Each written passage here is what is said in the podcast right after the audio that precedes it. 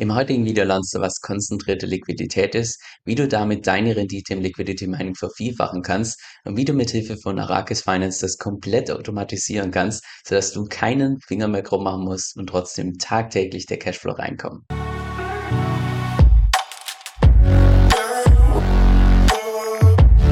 Hi, mein Name ist Kevin und auf meinem Kanal geht es primär um DeFi, Decentralized Finance.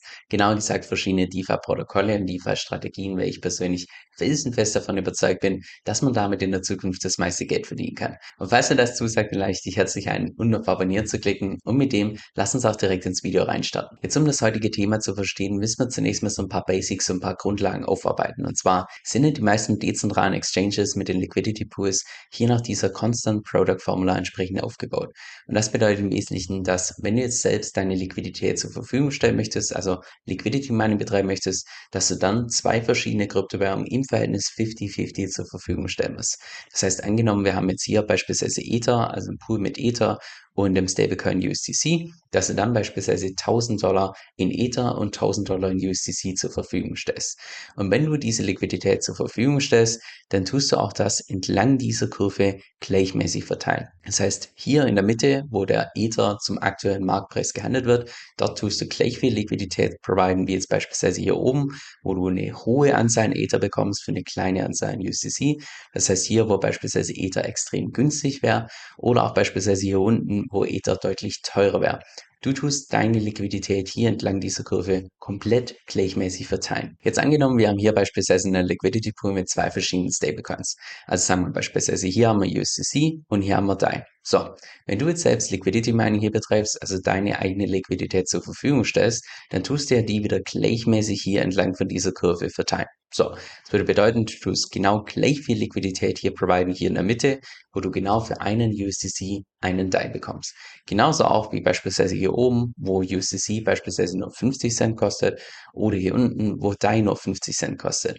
Die Frage ist nur, ist es wirklich sinnvoll, dass du über die komplette Kurve hier die gleiche Liquidität zur Verfügung stellst? Insbesondere bei einem Stablecoin, der in aller Regel weniger als 1% schwankt oder sogar UCC und DAI meistens schwanken von weniger als 0,1%, würde es doch viel mehr Sinn ergeben, dass du dann hier in der Mitte, also dort, wo, ich sag mal, UCC und DAI vielleicht so maximal 1% schwanken, dass du dort die meiste Liquidität zur Verfügung stellst und hier außerhalb deutlich weniger bis gar keine, weil das relativ unrealistisch ist, dass du mal auf einer DEX tatsächlich, also wenn das, ich sag mal, Poolvolumen relativ groß ist, dass du dann jetzt beispielsweise UCC für 90 Cent kaufen kannst oder 80 Cent. Sowas ist heutzutage mit den heutigen Poolgrößen schon relativ selten, sagen wir so. Und genau hier kommt diese konzentrierte Liquidität ins Spiel. Ja, das heißt vereinfacht gesagt nur, dass du selbst als Liquidity Provider bestimmen kannst, in welcher Price Range du deine Liquidität zur Verfügung stellst. Das bedeutet jetzt beispielsweise, wenn wir hier einen Liquidity Pool hätten mit zwei verschiedenen Stablecoins,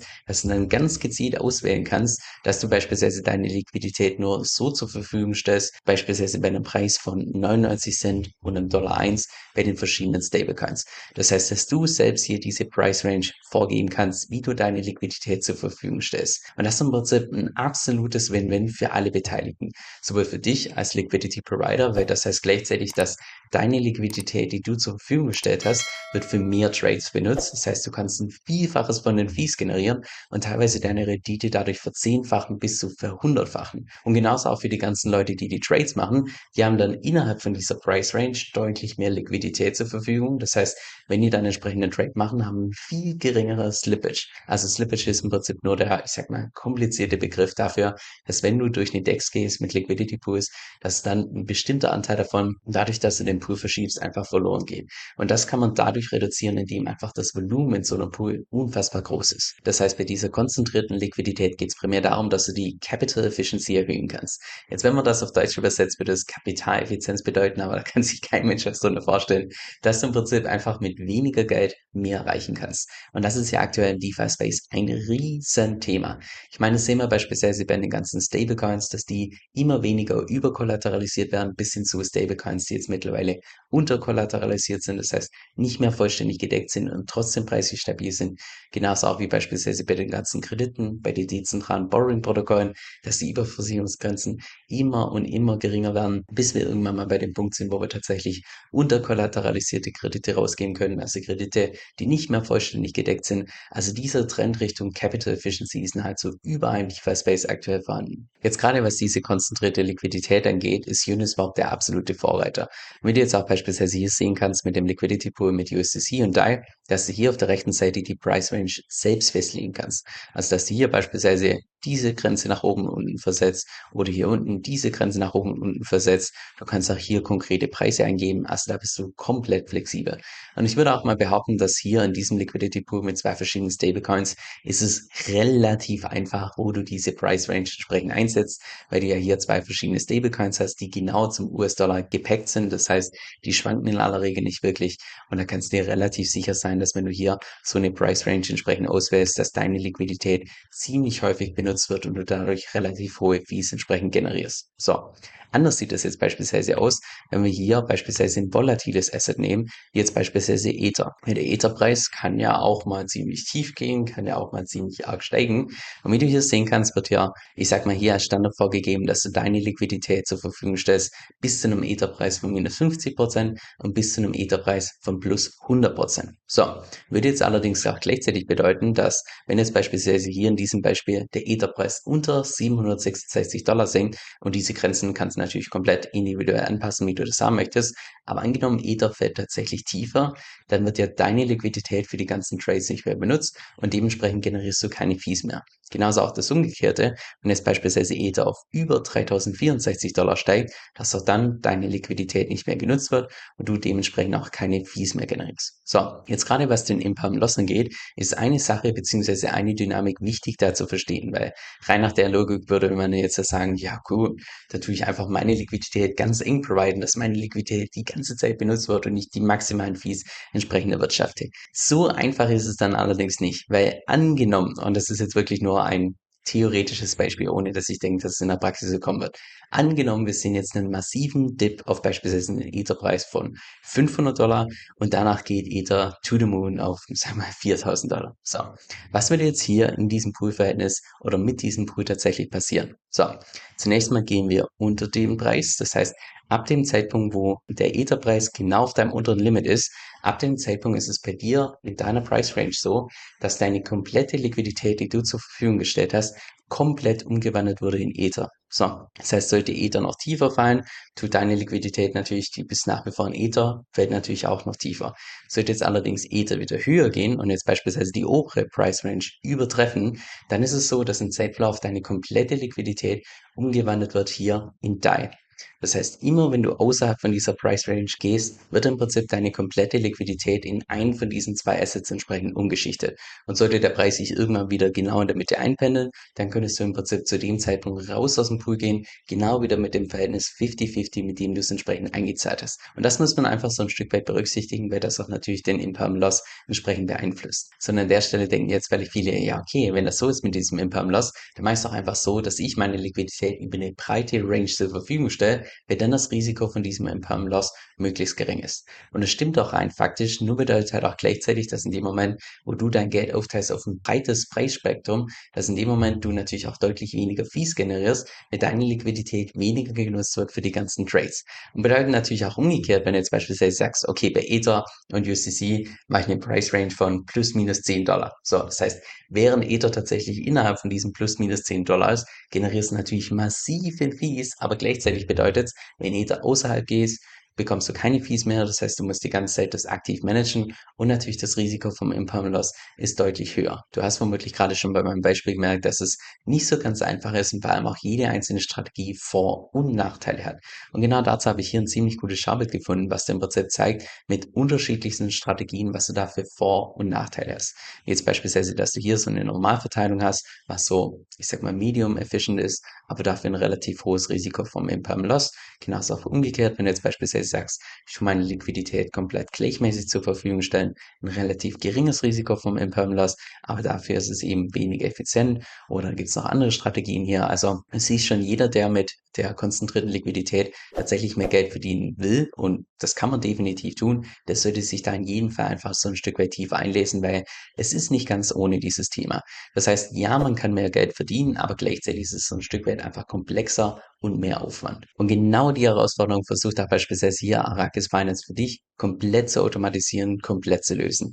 Und zwar ist das ein Protokoll, was algorithmische Market-Making-Strategien für dich automatisch umsetzt, und zwar um die Kapitaleffizienz von dir selbst entsprechend zu erhöhen, und zwar beim Uniswap V3, also bei der Version, die wir gerade uns gemeinsam beim Screenshare entsprechend angeschaut haben. Jetzt, wie genau macht das Arrakis Finance? Das macht es, indem es dir erstens algorithmisch einfach die perfekte, also perfekten Anführungszeichen, Price Range entsprechend bestimmt. Es tut automatisch hier das entsprechende Feed hier für dich auswählen und auch gleichzeitig sämtliche Gas-Fees, die anfallen im Protokoll, die werden im Prinzip auf alle Liquidity Provider verteilt, sodass du im Prinzip nur so einen kleinen Teil von diesen Gas-Fees tatsächlich zahlen musst, weil das eben auf alle abgewälzt wird. Allein hier im Blick auf die Falama, wenn wir hier mal ein bisschen weiter nach unten scrollen, sehen wir schon Arrakis Finance derzeit auf Platz Nummer 21, was einfach zeigt, wie stark da die Nachfrage tatsächlich nach so einer Vereinbarung ist. Und Arrakis Finance ist auch in dem Bereich von solchen automatischen Market Makern derzeit der absolute Marktführer. Und die Funktionsweise von Arrakis Finance ist auch, ich sag mal, lässt sich relativ einfach erklären. Und zwar kannst du einfach als klassischer Yield-Farmer, kannst du zu dem Protokoll gehen. Du sagst dann beispielsweise, hey, ich möchte Ether und USDC entsprechend providen. Also du kannst selbst den Liquidity Pool entsprechend aussuchen. Dann sagt Arrakis Finance, okay, das passt bei uns, das nehmen wir auf gehen dann mit diesen Ether und USDC, tun das Ganze poolen, also von unterschiedlichsten Leuten, die das machen wollen, gehen damit dann entsprechend auf Uniswap V3, das was wir uns gerade gemeinsam angeschaut haben, wählen dort die perfekte perfekt in Anführungszeichen, also eine gute Price Range aus, tun dort automatisch diese Fees und so weiter einstellen, einfach so, dass möglichst viele Fees entsprechend generiert werden. Und dann, wenn irgendwelche Leute Uniswap nutzen, um irgendwelche Trades zu machen oder einfach nur um von einer Kryptowährung zur nächsten zu swappen, zahlen die ja entsprechend die Fees und die ganzen Fees, die hier angesammelt werden, die gehen dann wieder zurück an alle Leute, die entsprechend hier die Liquidität zur Verfügung gestellt haben. Und auch von der Nutzung her würde ich persönlich sagen, ist es eigentlich relativ selbsterklärend. Du kannst hier oben rechts kannst du das entsprechende Netzwerk auswählen, wie du es siehst. Das Ganze geht schon auf Ethereum, auf Polygon, auf Optimism Arbitrum. Wir bleiben jetzt mal hier für das Beispiel auf Ethereum. Da kannst du hier einfach auswählen, welchen Token, also welche Liquidität du providen möchtest. Nehmen wir jetzt mal hier beispielsweise gerappte Bitcoins und dann zeigt sie hier alle Worte mit gerappten Bitcoins. So, nehmen wir jetzt mal beispielsweise den ersten Okay, nee, den ersten, nee, nehmen wir den zweiten, der ist hier auf Ethereum mit gerappten Bitcoins und gerappten ETH. Da könntest du jetzt deine Liquidität zur Verfügung stellen und ungefähr eine APR wirtschaften von 9,46 Prozent. Wobei hier, hier als Info dran steht, dass die APR nicht wirklich akkurat ist. Von daher, ja, ich weiß nicht inwiefern oder wie genau das hier kalkuliert wird. Das steht auch dran, updated two months ago. Das heißt, ja, da wird wahrscheinlich momentan bei Arrakis Finance einfach noch derzeit bei der Benutzeroberfläche entsprechend ein bisschen rumgebastelt, weil das auch derzeit noch die Beta-Version ist. Und von daher sind wahrscheinlich die APRs Stand heute noch nicht wirklich aussagekräftig. Aber damit kannst du im Prinzip diese Uniswap V3-Version mit der konzentrierten Liquidität komplett automatisieren, indem du dann einfach hier unten deine Wallet entsprechend connectest. Und nachdem du deine Wallet connectest, kannst du dann einfach deine Liquidität zur Verfügung stellen. Und dann, sobald es in dem Board ist, wird es vom Protokoll genutzt, um dann bei Uniswap Uniswap entsprechend Liquidity Mining zu betreiben. Jetzt, was genau sind die Risiken? Naja, zum einen, Arrakis Finance ist derzeit noch in der Beta-Version. Das heißt, es wird dich nur mit Kapital verwenden, was du, ja, wo du einfach bereit bist, das tatsächlich im Worst Case zu verlieren. Und zweitens hast du natürlich dann auch das doppelte Smart Contract Risk, weil das ja im Prinzip ein Protokoll ist, was auf Uniswap entsprechend aufbaut. Das heißt, zum einen hast du natürlich das Smart Contract Risk von Uniswap. Das heißt, dass das Protokoll eventuell exploited wird, gehackt wird, whatever. Und genau das gleiche kann natürlich auch bei Arrakis Finance im Prinzip passieren. Jetzt, dass bei Uniswap tatsächlich was anbrennt als größte Dex, halte ich für weniger realistisch, ist allerdings natürlich genauso möglich wie bei jedem anderen DeFi-Protokoll, weil die absolute Garantie gibt's einfach nicht. Und bei Arrakis Finance ist es auch so, dass das Ganze auditiert wurde, aber Audits sind eben keine Garantie dafür, dass das Ganze nicht gehackt werden kann. Jetzt noch zu meinem persönlichen Fazit. Also ich würde definitiv sagen, dass konzentrierte Liquidität, dass das der Schritt in die richtige Richtung ist. Aber wenn es nur nach mir ginge, würde ich mir persönlich auch irgendwann mal wünschen, dass tatsächlich das Trading-Volumen auf den ganzen dezentralen Exchanges auch irgendwann mal so über 50 Prozent ist. Ja, beispielsweise derzeit im gesamten Kryptomarkt ist es so, dass nur so ungefähr 10% vom gesamten Trading-Volumen auf den dezentralen Exchanges stattfindet und die restlichen 90% auf den zentralen Exchanges, was jetzt nicht so wirklich ein Ethos von Krypto und Bitcoin ist. Ich persönlich finde auch beispielsweise Protokolle wie Arrakis Finance unglaublich wichtig, weil, sind wir mal ehrlich, solche Themen wie konzentrierte Liquidität ist viel zu komplex, als dass es jemals irgendwie massentauglich werden könnte. Von daher ist es wichtig, dass wir da Protokolle haben, die das Ganze so stark vereinfachen,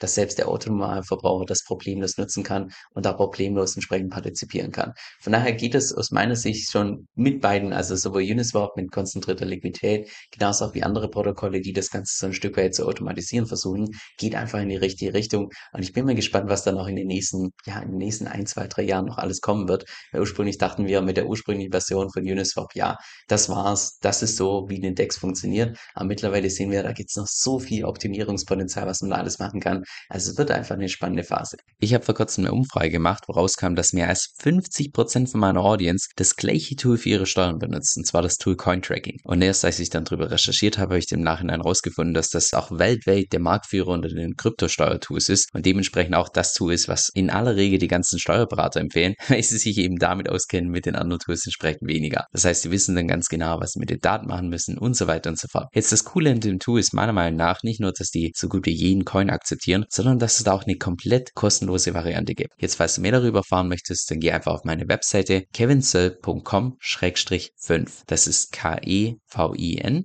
soe.com-5. Dieser Podcast stellt weder eine steuerrechtliche noch eine finanzielle Beratung dar. Das heißt, alle Informationen sind wirklich nur zu Informationszwecken bestimmt.